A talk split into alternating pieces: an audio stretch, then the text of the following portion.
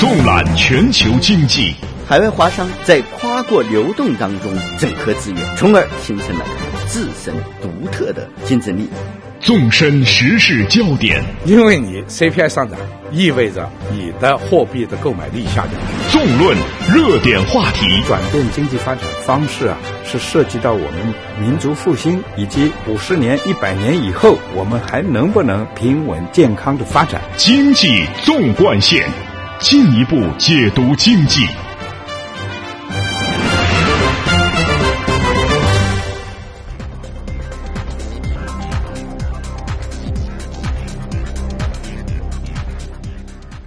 把握中国发展脉动，进一步解读经济。您好，听众朋友，欢迎收听这个时段的《经济纵贯线》节目，我是主持人张毅。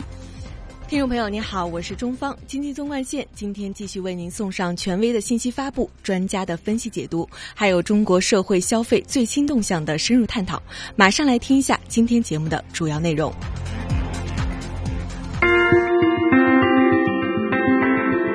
IPO 发审会停了十八个月后，终于再次开审。二十五号，中国证监会公布了发审委二零一四年第五十七次、五十八次工作会议公告，将于四月三十日分别审核四家公司的首发申请。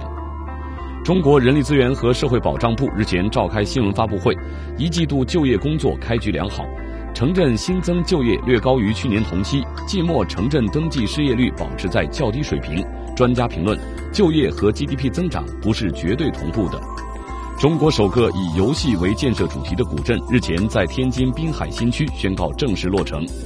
这个古镇由三家集团共建，投资超过人民币二十亿元。分析人士认为，北塘游戏古镇的落成填补了中国游戏业发展的空白，将对网络游戏的相关领域有重要促进作用。本期经济纵贯线与您共同关注。好，听众朋友。我们今天啊，关注一下，时隔近十八个月之后呢，IPO 审核重启。面对六百多家排队企业的望眼欲穿，IPO 发审会啊，停滞超过十八个月之后啊，终于再次开审。那么，根据中国证监会发审会公告的显示啊，四月三十日发审会呢重新开工。届时呢，像会稽山康欣设计工程、伊顿电子、康尼机电成为开工后的首批上会企业。嗯，投资者呢对于近日一百二十二家 IPO 预披露公司组团出来走秀的担忧啊尚未消除，IPO 发审会也宣告重新开工，那意味着 IPO 重启是已经没有悬念了。IPO 发令枪响，对于两千点是否构成威胁，本周也将见分晓。那么上周五，证监会在他们的官方网站公布了发审委二零一四年第五十七次、第五十八次工作会议公告。发审会呢将于四月三十号分别审核绍兴酒股份有限公司、康欣中国设计工程股份有限公司、广东伊顿电子科技股份有限公司和南京康尼机电股份有限公司这四家公司的 IPO 申请。嗯，根据了解，发审会首批审核的四家公司均在四月二十一日发布了预披露更新文件，准备登陆的市场也均为上交所。其中，会稽山绍兴酒公司此次发行不超过一亿股，保荐人为中国国际金融有限公司；康欣中国公司此次发行的股票数量不超过两千七百万股，包括发行新股的数量和公司股东公开发售的老股的数量。那它的保荐机构是中国中投证券。嗯，那么南京康尼机电股份公司本次拟公开发行的股份啊，是新股发行加老股发售的数量呢不超过七千二百三十万股，保荐机构呢为国泰君安证券。广东伊顿电子科技公司这次发行呢不超过一万两千万股，那么保荐机构呢是招商证券。嗯，接下来我们来听一下记者田威带来的报道。短短一周之内，管理层推出的 IPO 预披露名单已高达一百二十二家。证监会新闻发言人张晓军表示，证监会正在有序安排 IPO 的审核工作，IPO 规则修改不会影响排队企业审核。证监会呢将在西部企业优先和均衡安排沪深交易所拟上市企业审核进度的原则下，结合企业申报材料的完备情况，对具备条件进入后续审核环节的再审企业，按受理顺序顺次安排。审核进度计划不会按照企业本次预先披露的顺序重新排队。尽管近七百家企业排队并不是突然而至的坏消息，但股民对 IPO 再上路的抽血效应的担忧仍然十分明显。在发审会即将召开的传闻影响下，上周沪深股市已经跌了一周。本周预披露企业陆续登台，两市跌幅更大。国开证券首席策略分析师李世同认为，管理层应该考虑到市场的承受力状况，合理控制 IPO 预披露的节奏。因为我们从现在市呃市场来讲，第一个还是比较低迷，第二个呢，投资者信心确实不足，资金量也比较有限。那么作为 A 股市场来讲呢，你发行新股，尤其质地好的新股，反而能为股市吸引来新的资金。但是这个时候如果发行量太大的话，市场肯定承受不了。此外，在股票发行审核制的环境下，企业上市后业绩突然变脸，高管突击减持股票的情况时常发生。张晓军回应，监管部门对 IPO 企业信息披露的抽查今后将常态化。力争让财务造假和欺诈充分暴露在阳光下。在发审会前，证监会将对保荐机构、会计事务所、律师事务所等相关中介机构的工作底稿及尽职履责情况进行抽查。证监会将根据审核情况分批确定参加抽取的名单，这个应该是一个持续性的问题。听没有？值得关注的是啊，这次发审会呢，不仅是最新一次新股发行改革意见下发之后召开的首次发审会，同时也是 IPO 发审会停滞十八个月后的这个首次重启。嗯，那么这个 IPO 发审会停滞的十八个月，到底经历了什么样的过程？我们马上通过下面的小片来简单了解一下。公开信息显示，追溯到上一次 IPO 发审会。还是在二零一二年十月十号召开的二零一二年第一百七十六次发行审核委员会工作会议，当时审核重庆燃气集团股份有限公司和深圳市崇达电路技术股份有限公司的首发申请。根据审核结果显示，重庆燃气集团股份有限公司暂缓表决，深圳市崇达电路技术股份有限公司未通过。至此，IPO 发审会迎来了长达十八个月的停滞。二零一三年十一月三号，中国证监会正式发布推进新股发行体制改革意见，提出推进股票发行向注册制过渡。十二月十三号，证监会修订并发布《证券发行与承销管理办法》。十二月三十号晚间，纽威阀门等五家已过会企业率先获得 IPO 的发行批文。至此，A 股告别史上最长 IPO 暂停。同时啊，在新股发审会重新开工的同时啊，IPO 预披露企业集体出来走秀的壮观场面啊，也在延续。那么，自从四月十八号证监会半夜鸡叫公布首批二十八家 IPO 预批。呃，预披露企业之后呢，上周呢连续五天都有 IPO 预披露公布。那根据中国证监会网站的最新消息就显示，四月二十五日的晚间又有二十五家 IPO 预披露企业亮相，加上之前已经进行预披露的九十七家，截至四月二十五日，预披露的公司已经是达到了一百二十二家。那么，证监会新闻发言人表示，预计六月底啊，所有在审企业可以完成财务资料更新和预披露工作。预披露要求上市企业在拿到 IPO 批文之前，必须主动晒出家底儿，接受社会的监督。这能不能把业绩差、不惜造假上市圈钱的企业挡在股市门外呢？由于 IPO 首发股票的预披露的节奏啊，是远远超出了市场的预期，这也直接导致上周全周五个交易日，市场都处在政策和新股 IPO 博弈当中。周一在证监会夜间公布预披露企业名单的这个利空打压之下啊。股指跳水明显，而周二呢，在农商行定向降准的利好这个消息之下，股指放量企稳回升。但是无奈呢，证监会预披露企业名单超过了预期，在经历了周三、周四的震荡之后啊，周五又是快速的跳水。多数市场分析认为后市堪忧。那由此可以看到啊，上一周以来呢，IPO 的预披露企业的名单是不断的刷新，跟热热闹闹的这个上市前奏形成强烈反差的是股市。喋喋不休，资深投资者毛先生就说：“这是市场一种惯性的恐慌，害怕上市企业又要来圈钱了。市场情绪比较脆弱，就是属于一个弱势市场，就导致啊，一看又圈钱了，这么多企业，市场会有一个这么惊吓。”那么，作为新股发行体制改革的一个关键环节啊，预披露被寄予了很高的这个期望。那么，散户王先生说呢，希望这种公式啊，能够帮助投资者甄别欺诈圈钱的这个企业。我们来听一下。如果你这个企业突然要上市了，你预批注出来了，可能当地一些媒体，包括一些跟它有关联交易企业，可以这个时候去说这个企业有问题。客观上是有一个公开信息的企业是有一个监督。嗯，那在企业发行审核制的环境下，企业上市后业绩突然变脸，高管突击减持股票的情况也是时有发生。几年前为上市虚报收入、长期隐瞒关联交易的云南绿大地。案件为投资者和监管层是敲响了警钟，股民就呼吁在预披露环节必须充分引入监督。资深投资者毛先生就说：“你能够事先公布出来，让大家监督，不光是发审委去审核，越充分的公开，你保护越早的公开，越让大家有心理准备，收集到足够的信息是有利的。”嗯，那么与此同时啊，除了吸引广大投资者的关注，IPO 预披露集体出来走秀。就连停滞了十八个月的 IPO 发审会啊，也是重新启动，也引来了很多网友的评论。没错，我们就看到这个网友周瑶九九九九，他就发表博文，就说重启 IPO 是压垮骆驼的最后一根稻草。网友寻找妖股则是表示呢，新股 IPO 重启将强化今年股市会慢慢的进入秋冬季。而网友下个车站毛毛认为，IPO 重启啊，数百只新股未来会榨干存量血液。那么上周一大跌理应没有悬念，只是低开啊，很可能变成利空出尽开始反弹。但上海成交量呢大于八百亿才有可能持续反弹，否则呢就是垂死挣扎，逐渐的离场是正确的选择。两千点呢不再是底，一千六百至一千八百点呢都有可能。好，经济断线，稍后我们继续。您正在收听的是《经济纵贯线》。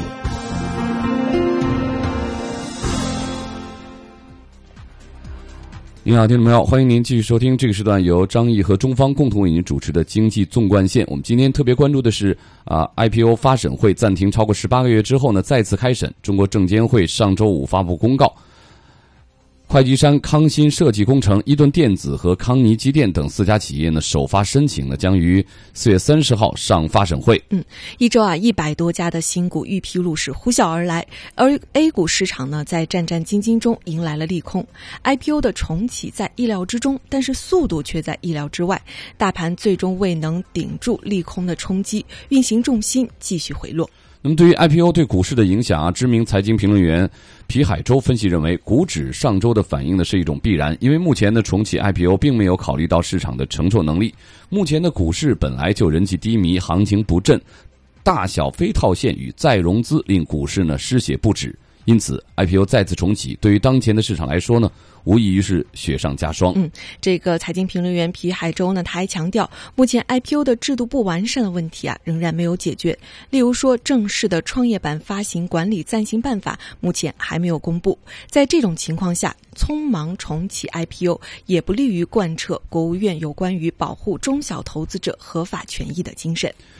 对这方面的质疑啊，证监会新闻发言人张晓军就表示，创业板 IPO 规则修订处于征求意见的评估环节。目前呢，证监会正在有序的安排 IPO 的审核工作，IPO 规则修改不会影响排队企业审核。嗯，而南方基金的首席策略分析师杨德龙则分析表示呢，证监会预披露一百二十二家公司，意味着 IPO 重启在即，时间符合预期。因为此前市场的基本预测也是在四月的下旬 IPO 重启。不过，IPO 预披露集中放行，并不代表着集中发行，证监会可能会对 IPO 的。发行节奏进行控制。杨德伦认为呢，由于近期市场已经经历了大幅调整，大盘呢对 IPO 利空消息逐渐在消化之中，届时呢新股正式发行时，它带来的影响呢会相对的有限。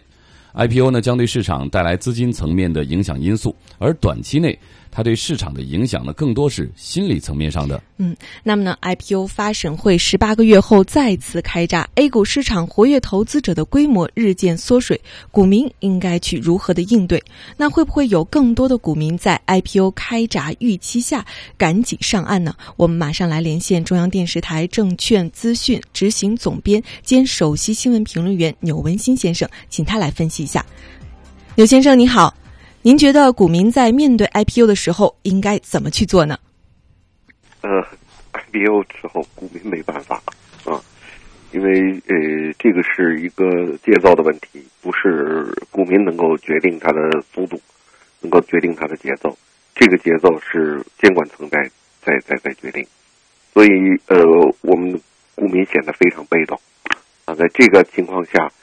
要么用手投票，用用，要不就是用又不能用手投票，只能用用脚投票了。所以呃，我觉得很多的问题，我们呃，都监管层对市场要有敬畏之心。现在呃，确实是呃，股票市场上恐怕。唯一还能够剩下的一个热点，就是所谓炒新的这种热情啊。如果把这个热情再耗尽的话，那么股票市场我估计变成了一个啊定调了啊。这样的话，对中国经济的发展是完全不利的。不能够用这种杀鸡取卵的办法，利用市场上还有那么一点点热情的这样的机会，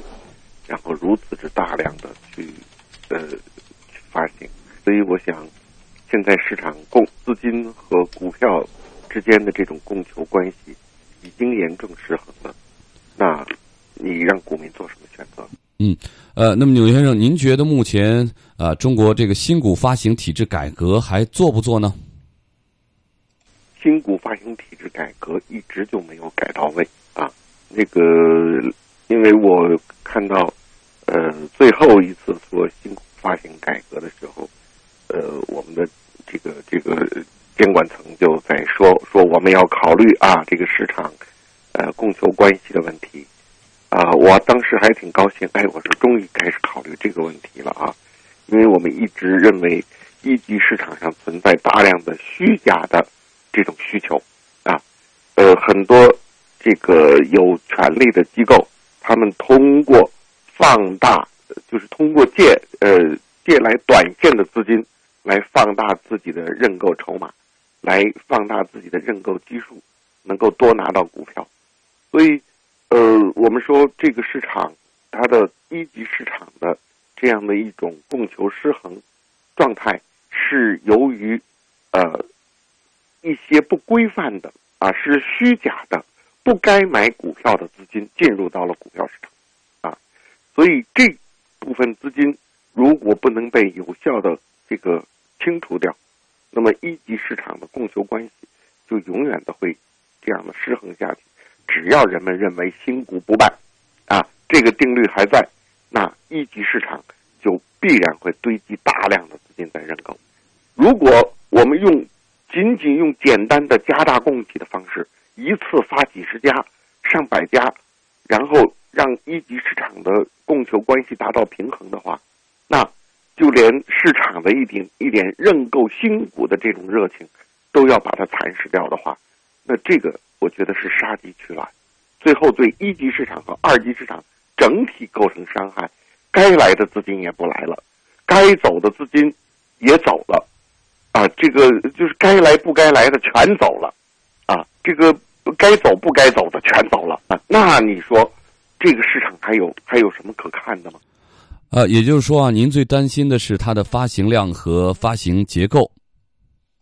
我非常担心一次性啊加大供给，很像很多人说的，哎，这不是市场吗？然后加大供给，你的基础的机制如果出现了错误，然后后端越市场化，市场的畸形程度越高，啊，所以前端的规矩、前端的机制，这是最重要的。我们总是。没有从机制上去考虑问题，而是仅仅简单的从建从供求关系上来考虑，我觉得这个是一个非常致命的伤害。嗯，那牛先生啊，其实啊，新股发行中核心问题可能还是一个定价机制、发行逻辑的问题。那您觉得定价现在应该怎么样去改呢？你你供求失衡的情况下，定价一定是扭曲的，所以你大量的不该来的资金在那个地方堆着。那肯定，这个定价就是扭曲的，所以我们说，呃，要改变这个问题，必须从首日开盘价的这个这个这个呃这个机制上来来来做，在发行价附近只有需求没有供给，这是在这个点上是最要命的一件事情。但是迟迟迟的不碰这个点，我觉得这可能是一个特别重要的、特别致命的一个伤害。嗯，呃，女先生，您看啊，现在新的改革方案还没有看出来，估计呢，如果没有新的文件的话，应该还是按照老的方法来做。呃，那么您觉得，如果这次呃中国国内呃这个新股开闸的话，那投资人还能像上一次玩法那样继续玩吗？说不清楚，这真的说不清楚，谁也不是是诸葛亮，谁也不能料事如神啊。但是我是觉得，保护投资者的热情，让这个市场。真正的转化成以投资者为核心，哪怕是在投资者和融资者之间构建一种平衡的机制，构建一种平等的这样的一种机制，是最关键的。啊，现在这样的做法依然是在把屁股坐在了融资者一方。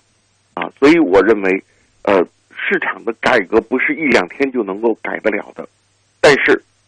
如何能够在这里头去找到我们投资者和融资者之间的一个平衡关系？呃，这个必须从机制上来来来来改，必须从从首先要从他们的认识上，从他们的这种心理上要改。如果这样的话，那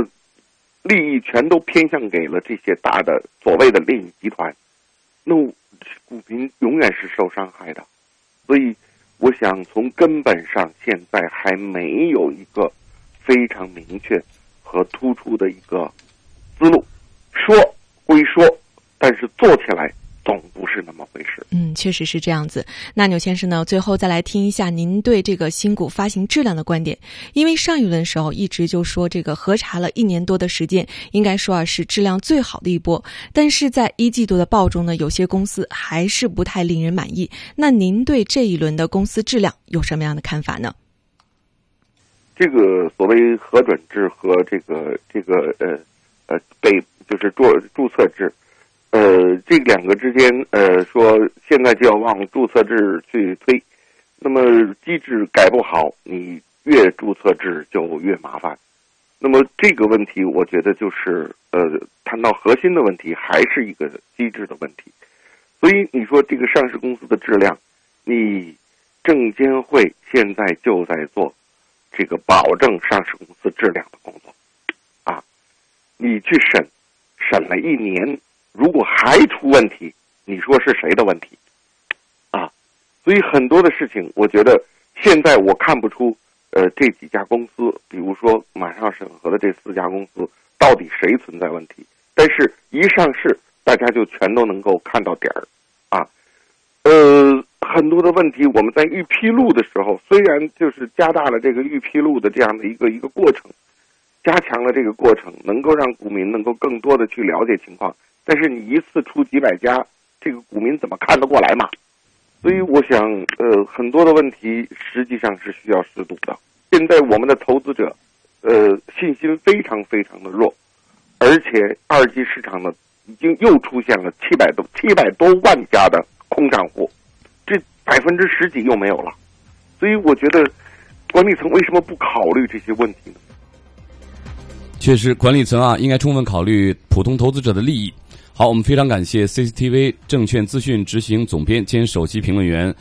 钮文新先生的精彩解读。嗯，最后啊，我们来关注一下四月三十，也就是本周三的发审会重启。当天呢，会有四家公司在两个会议中进行审核。那么此前啊，证监会对新股发行审核啊进行了一系列的改革。本次发审会重启，类似啊类红筹股能否上 A 股，几家能成功过会。买房话语权增大，这三个看点啊，将成为检验改革成色的试金石。嗯，资料显示呢，会稽山康欣股份、伊顿电子、康尼机电这四家公司中，伊顿电子曾经被取消过 IPO 审核。二零一一年二月，证监会发布公告表示，伊顿电子尚有相关事项需要进一步落实，决定取消第三十四次发审会议对该公司发行申请文件的审核。嗯，那么伊顿电子的实际控制人呢，是具有加拿大国籍。香港永久居住权的李永强等三兄弟，三人呢各持有注册于英属维尔京群岛的高数有限三分之一的股权。那么高数有限全资持有的注册于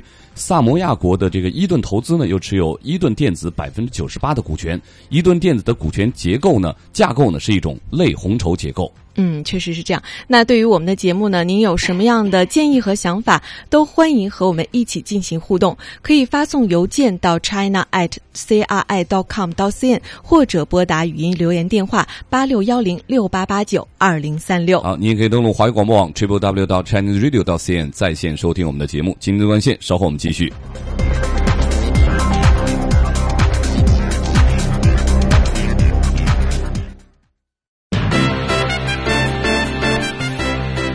同步经济脉动，折射理性思维，相对的观点，绝对的品质。经济纵贯线，进一步解读经济。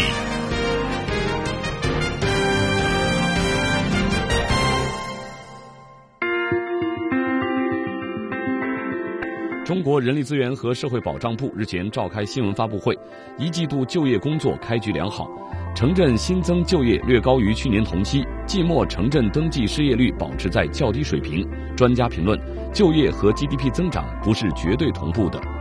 中国首个以游戏为建设主题的古镇日前在天津滨海新区宣告正式落成。这个古镇由三家集团共建，投资超过人民币二十亿元。分析人士认为，北塘游戏古镇的落成填补了中国游戏业发展的空白，将对网络游戏的相关领域有重要促进作用。本期经济纵贯线与您共同关注。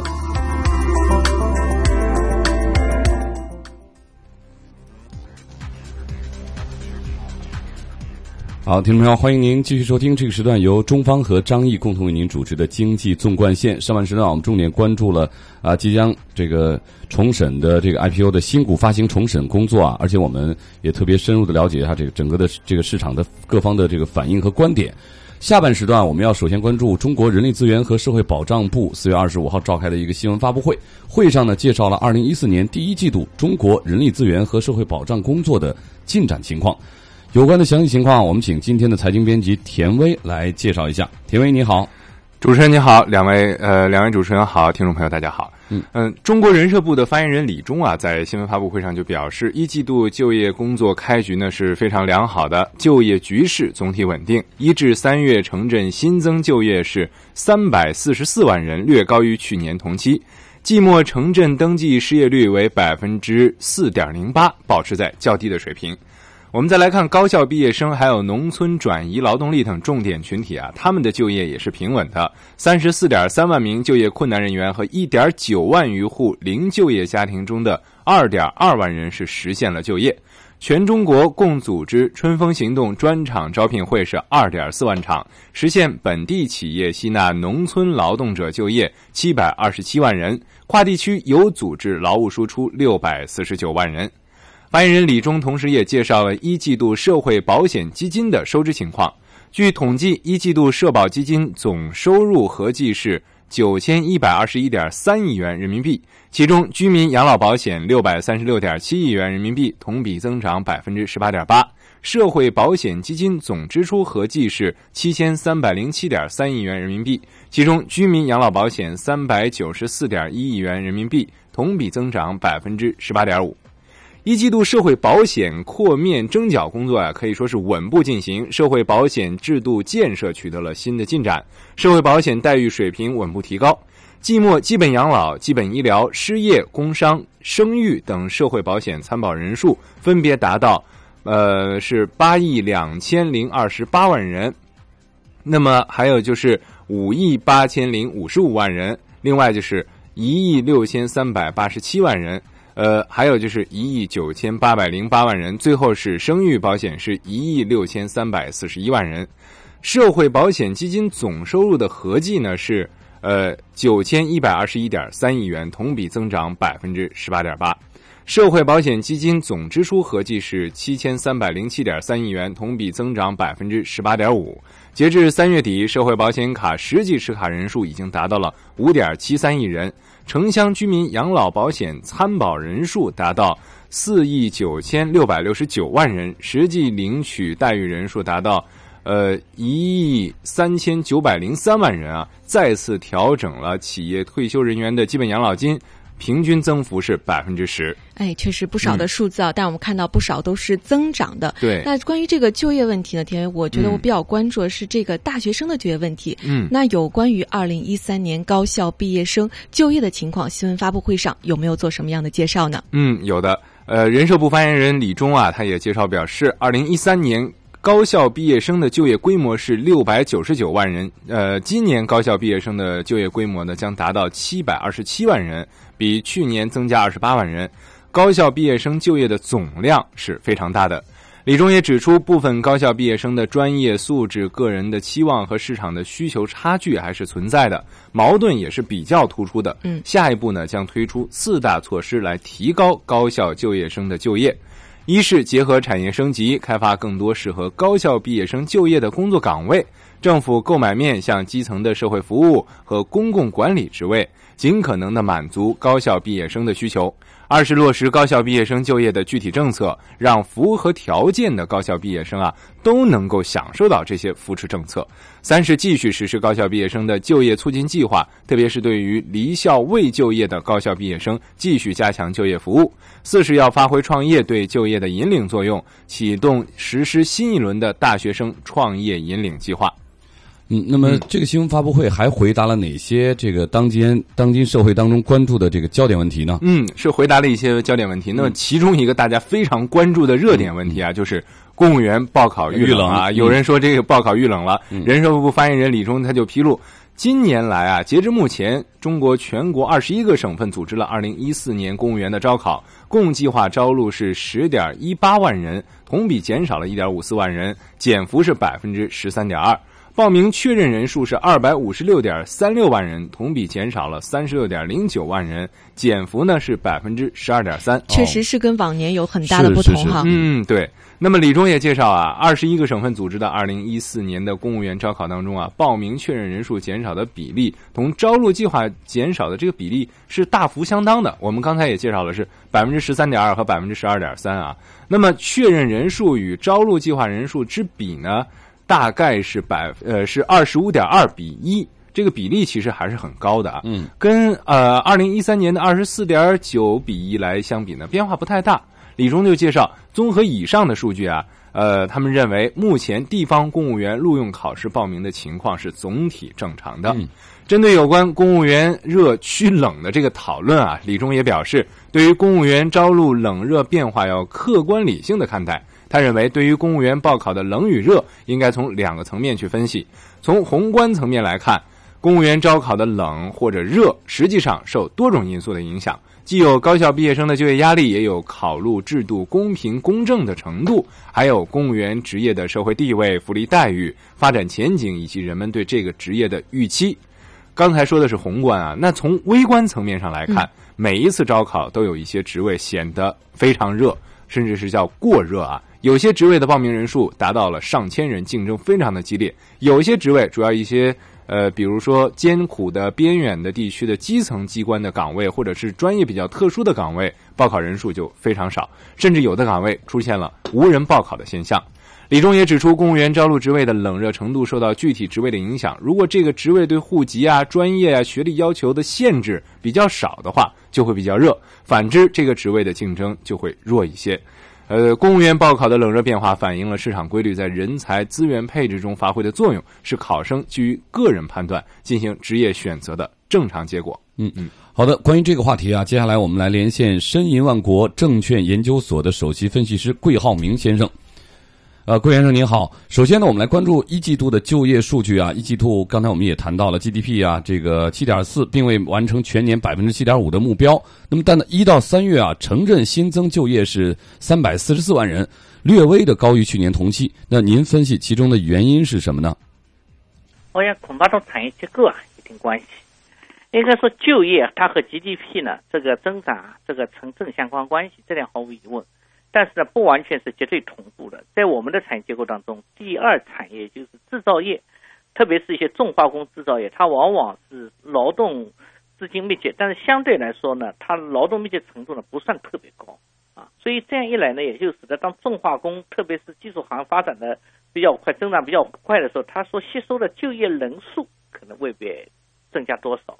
反过来，第三产业现代服务业，它对劳动力的需求比较大，有的时候它的产值可能增加并不是很明显，但是呢，它吸纳劳动力成本不一样。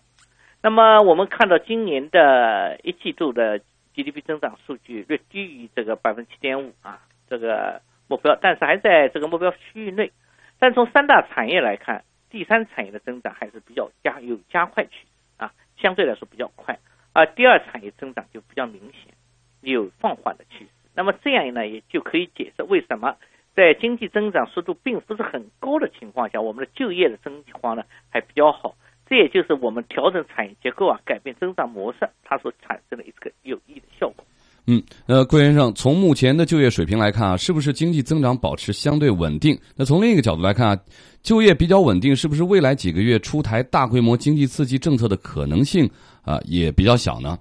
嗯，其实存在这样一个问题啊，也就是说，我们这是稳增长的目标是什么？实际上，我们现在讲的也很明确，也就稳增长的主要考量啊，或者说主最主要的考虑就是一个目标，就是一个稳就业。因为就业对中国这样一个人口大国来说，它关系影响很大。实际上，世界各国啊，我们看一下近代国家，它的一个经济管理，它最主要目标，政府一般都不主动的或并不把主要精力放在经济增长速度上。而主要是解决个就业问题，像美国它的一个 QE 退出，它一个重要参照指标，那就是一个就业率啊，每月新增就业劳动力人数。那我们现在呢有一个上限管理和下限管理，上限那就是经济增长速度高你可以，但是通胀我要管住，那不要因为经济增长速度快了，这个影响到通胀，通胀一高这个有问题。下限管理什么？那就是就业。所以当我们就业情况还比较良好的时候，那么就更没有必要出台大规模的经济刺激计划。所以。现在经济增长目标左一点右一点，这个目标问题不大，关键是上底线管理和上限管理啊，这个能够达到目标。好，我们接下来再来说一说一季度的社保基金的收支情况。一季度呢，社保基金的总收入呢约合啊九千一百二十一点三亿元，同比呢增长百分之十八点八。总支出呢合计为七千三百零七点三亿元，其中居民养老保险呢是三百九十四点一亿元，同比增长百分之十八点五。应该说啊，从收入上来讲啊，百分之十八点八的增速并不低了。那您觉得社保基金保持这样的增速的条件是什么呢？那我想这个增长呢还是比较好的，而且甚至出人意料啊。这个应该我们看到整个一季度中国经济增长并不是特别理想，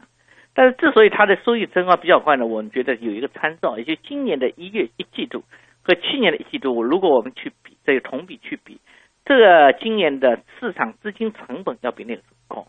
换句话说，也就是如果说你同样是投资债券，那么这一个阶段当中，债券的收益啊，要比去年那个时候要好。无论是这个债券，还是银行的这个同业拆借啊利率，或者说协议存款等等，都要比较明显高。这个很多投资者现在都有支付宝啊，这个在做余额宝的，我们就发现今年一季度。平均水平在六以上啊，当然最近有所回调，六以上，高的甚至能够到七。而去年一季度的时候啊，当然那个时候还还没余额宝，但是同样的货币市场基金啊，同类品种它的利率就要明显低。那么是否同这样一个因素有关啊？我觉得我们可以根据它的所公布的细目啊来继续进行研究。但是我想从今年一季度这个资本市场表现比较疲弱，其他领域也没有特别亮眼的表现，这个角度来看，收益恐怕主要是来自于固定资产呃固定。这个类固定收益类债券市场。嗯，那么下一步啊，人社部说会研究建立基础养老金最低标准的正常调整机制，来进一步的提高城镇居民医保财政补助的标准。二零一四年啊，调整到人均不低于三百二十元，相应调整个人的这个缴费标准。从未来社保基金的这个覆盖范围和支出标准来看，都呈现出了一个不断提高。那么这也对这个社保基金的这个资。金的管理能力啊，提出了更高的要求。那您呃，对社保基金管理有什么样的建议呢？那我想，社保基金呢，管的是老百姓的养命钱，这个确实是收益是安全性是绝对的，收益是绝对。所以在目前情况下，利这个让中国境内客观上我们存在着一个资金利率比较高的这样一个现状呢，应该说也是要充分利用这个现状。现在一个比较好有利的环境是呢，我们通胀还比较低，呃，这个银行存款利息还属于一个正利率状态。那么一些或这个协议存款或者其他一些存款形式或者债券形式，总体来说都是一个固定收益的品种呢，收益率是可能会更高一些。那么，我想社保如果能够利用它本身的一个一些优势啊，这个又利用现在一个比较好的一个市场环境啊，多能够为这个受托人啊，这个也就是为广大劳这个社保缴纳的老居民这种情况多增占一些这个社保的这个扩大一些它的规模，多增加这些收益。那么也是为中国今后啊这个平稳过渡啊这个老稳，当随着老龄化的到来，社保的可能会出现逐步提高它的支付的压力的时候呢，我们有充分的后劲来予以应对。好的，非常感谢申银万国证券研究所的首席分析师桂浩明先生的分析评论啊。刚才我们特别的呃关注了这个一季度中国发展的数据啊，尤其是就业还有这个社保基金等等这方面啊。我们相信呢，随着中国改革的进一步的深化、深入推进啊，各方面的数据呢会有一些变化，同时也反映了中国在呃前行的过程之中啊，怎么样规避风险、调整自身的结构啊所带来的这种啊红利。好，经济断片，稍后我们继续。经济纵贯线，进一步解读经济。听众朋友，欢迎继续关注这个时段由中方和张毅共同为您主持的经济纵贯线。刚才啊，关注了一组这个是数据啊，稍微有一些枯燥。下面的话题呢很轻松，中国第一个以游戏为建设主题的古镇。日前呢，在天津的滨海新区啊宣告正式落成。这个古镇的投资呢超过人民币二十亿元，将致力于打造成中国最大的游戏实地取景基地。那么，分析人士认为啊。这个叫做北塘游戏古镇的落成啊，填补了中国游戏业发展的空白。没错，我们一起来了解一下这个北塘游戏古镇。它是坐落在天津市的滨海新区，总占地面积是达到了五十万平方米。这是中国国内首个以游戏为主题而量身打造的古镇，强调的是江湖侠客古风。详细的情况，我们继续请今天的财经编辑田威带来更多的消息。嗯，田威啊，为什么说这个古镇强调的是这个江湖侠客的风格呢？相信很多听众朋友也是会很感兴趣的。是啊，北塘游戏古镇啊，它是以巨人网络战略网游江湖的这个侠客文化为核心题材的。嗯，呃，张艺谋的御用美术师江湖的美术指导霍廷霄啊，为古镇建设提供了设计指导。霍廷霄呢，是是国内。顶级的美术师啊，此前《英雄》啊等著名的国内武侠大片的美术场景啊，都是由霍廷霄亲手设计的。我们看到北塘游戏古镇建筑风格可以说是非常独特啊，采用了大量的石桥、灰砖黛瓦，还有这斗拱、这呃斗拱啊等这些古朴精致的这些建筑元素啊。其中，江湖游戏在这个古镇当中进行了多处实实地的取景。城楼啊、国战啊等这些游戏的标志性元素啊，都从古镇采集。游戏的 CG 啊，游戏的同名的微电影啊，也在古镇是实地的取景拍摄。哎，我觉得这个听起来很多喜欢游戏的这个听众肯定会想去现场看一看。对对。那田伟，我还听说啊，北塘游戏古镇还创下了中国国内古镇中的多项指标之最，是这个样子吗？嗯，没错。那这几项之最啊，包括有比如说能容纳十万人的空中广场，雄伟壮观的，还有双垒炮台啊，这些都是很壮观的，还有庄严高大的古城楼，还有国内最大的游戏取景基地等等这些啊。古镇方面也正在计划筹备申报多项吉尼斯世界纪录。嗯，据悉呢，北塘古镇啊也是中国首个以游戏为定位的古镇，未来将面向国内外游戏企业开放游戏取景、游戏主题电影拍摄、游戏展等这些功能。其中，今年呃五一啊黄金周呃也不能叫黄金周吧，就是小长假哈，小长假啊将举办这个中国魔力游戏动漫节，展出大型的游戏动漫作品、明星签售，还有游戏美女秀、cosplay 千人游等这些游戏主题活动啊，等等一切都是跟游戏有关啊。哎呀，没少玩过游戏啊，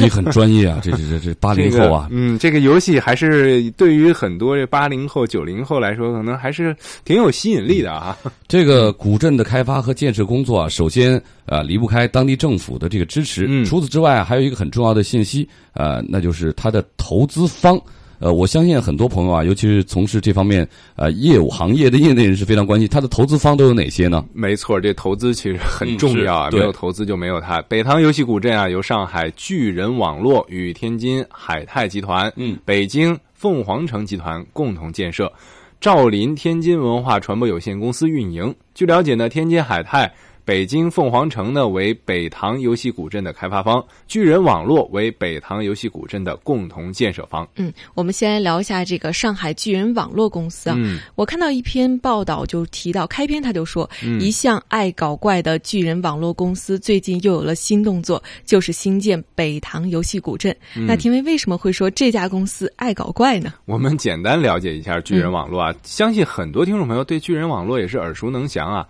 巨人网络集团有限公司，嗯，它的这个成立是在二零零四年，是一家中国领先的网络游戏开发商和运营商，它是专注于大型多人在线角色扮演游戏。巨人网络以玩家需求为出发点啊，不断推陈出新，以积极应对变换的市场需求和行业挑战。所以呢，称它就很多就是说，它经常出一些怪招啊，有所以创新。对，有媒体就把它称作是爱搞怪的公司啊。嗯，那天津海泰集团呢？它是一家什么样的企业呢？嗯，天津海泰房地产是天津海泰控股集团有限公司的全资子公司。自从一九九二年成立以来呢，是主要是进行这个房地产的开发啊，是累计开发住宅、写字楼、综合办公用房、标准厂房等这十多种这个大型的项目啊。嗯。呃，刚才呢是巨人公司和天津海泰的这个简要的介绍。嗯那我就看到啊，巨人公司啊是这个呃是一位这个姓马的公关负责人啊，也对媒体表态啊，说希望把游戏古镇啊打造成中国最大的一个游戏实地取景基地。感觉呢，这座古镇未来的商机啊，应该很不错。嗯，我也留意到了这位这位马先生的表态啊。据他透露呢，巨人公司之所以选择把天津北塘打造成游戏主题的古镇啊，或多或少跟当地的建筑特色有关。此前，巨人旗下的智能化网游《江湖》还有同名的微电影啊，曾多多次在天津的北塘取景。他们发现这儿很多这个江湖武侠风格的建筑物啊，非常适合游戏取景。哦于是呢，巨人就跟合合作伙伴这一拍即合啊，决定联合开发建设这座古镇。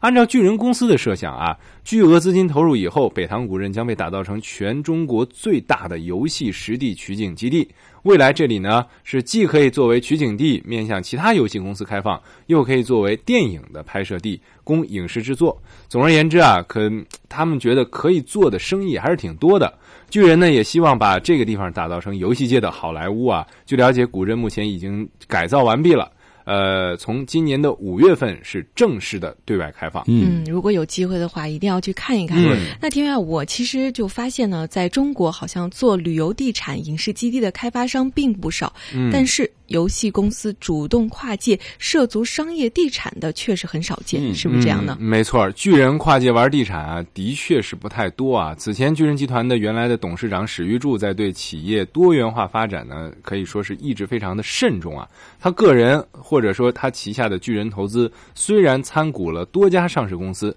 但目前巨人系还是以三项业务为主，嗯分别是网游、保健品以及金融投资。这次投资商业地产啊，就有媒体就猜测，这难道是史玉柱的新的一次尝试吗？这个巨人，我们还是说刚才这巨人的公关负责人马先生对此呢就不置可否。马先生也表示，确实是跟天津游戏古镇这块主要是巨人网络游戏是一个这个江湖这个项目作为主导来合作的。嗯，那网上关于呃史玉柱他的一些传闻呢，呃，这位负责人啊，他不做评论。嗯，是啊，怎么把这个江湖这部影片怎么来主导他参与合作？嗯啊，也这里也卖个关子啊，有的朋友可能知道史玉柱的创业史啊，可以分为上下两个半场。没错，一九九七年之前啊，对，其实媒体也报道啊，巨人和这个一九九七年之后的这个巨人啊，这个之前呢是天不怕地不怕，高呼口号要做中国的 IBM，、嗯横冲直撞啊，最后惨败，对，留下了一栋这个烂尾楼荒草肆虐的烂尾楼，对，还有几亿元的这个巨债。嗯。那最近这十年啊，史一柱是如履薄冰，小心翼翼卖脑白金，投资银行股，进军网络游戏，嗯。在一片废墟之上啊，转眼练就了超过五百亿元的财富。嗯，没错啊。史一柱为什么能在这个下半场惊天逆转？嗯。有不少人总结说啊，他的确掌握了一套独创的这个看家秘籍啊，为自己打造了啊几样纵横江湖的顶级装备。嗯，虽然都说呀，这次对游戏古镇的投资啊，是巨人网络乃至整个就是巨人集团在房地产业的罕有的动作啊，因为他上一次失败是在房地产嘛。是，但呃，据我了解啊，事实上史玉柱本人对房地产业从来就不缺关注和兴趣。嗯，外界猜想呢，史玉柱或想借北塘古镇项目涉足商业地产，原因主要有两个，一个是长三角地区多个古镇商业化的成功啊，给这位居住在上海的商业大佬在运作上的一些给他的一些启示啊。另外，江湖项目的研发、制作团队的参与建设，也给了史玉柱和巨人足够的信心，让北塘成为一个精品古镇。所以啊，对巨人集团原董事长史玉柱感兴趣的朋友啊，不妨、嗯啊在网络上或者通过这个书本啊多了解他，关注他。嗯，最后呢，我们把这个话题啊，还是转向今天这个古镇上来。嗯嗯那分析人士就认为呢，北塘游戏古镇的落成，填补了中国游戏业发展的空白，将对中国网络游戏相关业务领域会有重要的促进作用。田威，这个具体怎么去理解呢？嗯，有人就评论说啊，这模式真不错。比如说，中国商业地产联盟秘书长王永平他就介绍啊，目前中国商业地产的模式并不多，而且泡沫化、同质化、边缘化这种现象非常严重。虽然国内存在类似华侨城游戏场的这种模式啊，无锡啊、横店这些影视基地的模式，但无论哪种模式，都已经有大量的跟风者了，嗯扎堆儿的现象很严重。确实是所以说这很难盈利啊。但是这一次这个是一个创新啊，巨人的这个游戏古镇算是一个创新。但要看未来能不能盈利，还要看这个运营的怎么样了哈。对嗯对，嗯，对。这个游戏本身啊，这个产业群体比较大，社会的关注度啊也是非常高的。没错嗯嗯那么对于我们的节目啊，您有什么建议和想法，都欢迎您和我们一起互动。您可以发送邮件到 china at ci dot com dot cn，或者拨打语音留言电话八六一零六八八九二零三六。同时，您也可以登录华语广播网 triple w chinese radio dot cn 在线收听我们的节目，并在网页下方的网友留言处给我们留言。经济纵贯线期待您的参与。以上节目言论仅代表采访嘉宾个人观点，与本台立场无关。好的，非常感谢财经编辑田威，谢谢朋友们对我们节目的支持。明天同一时间我们再会。明天再会。拜拜。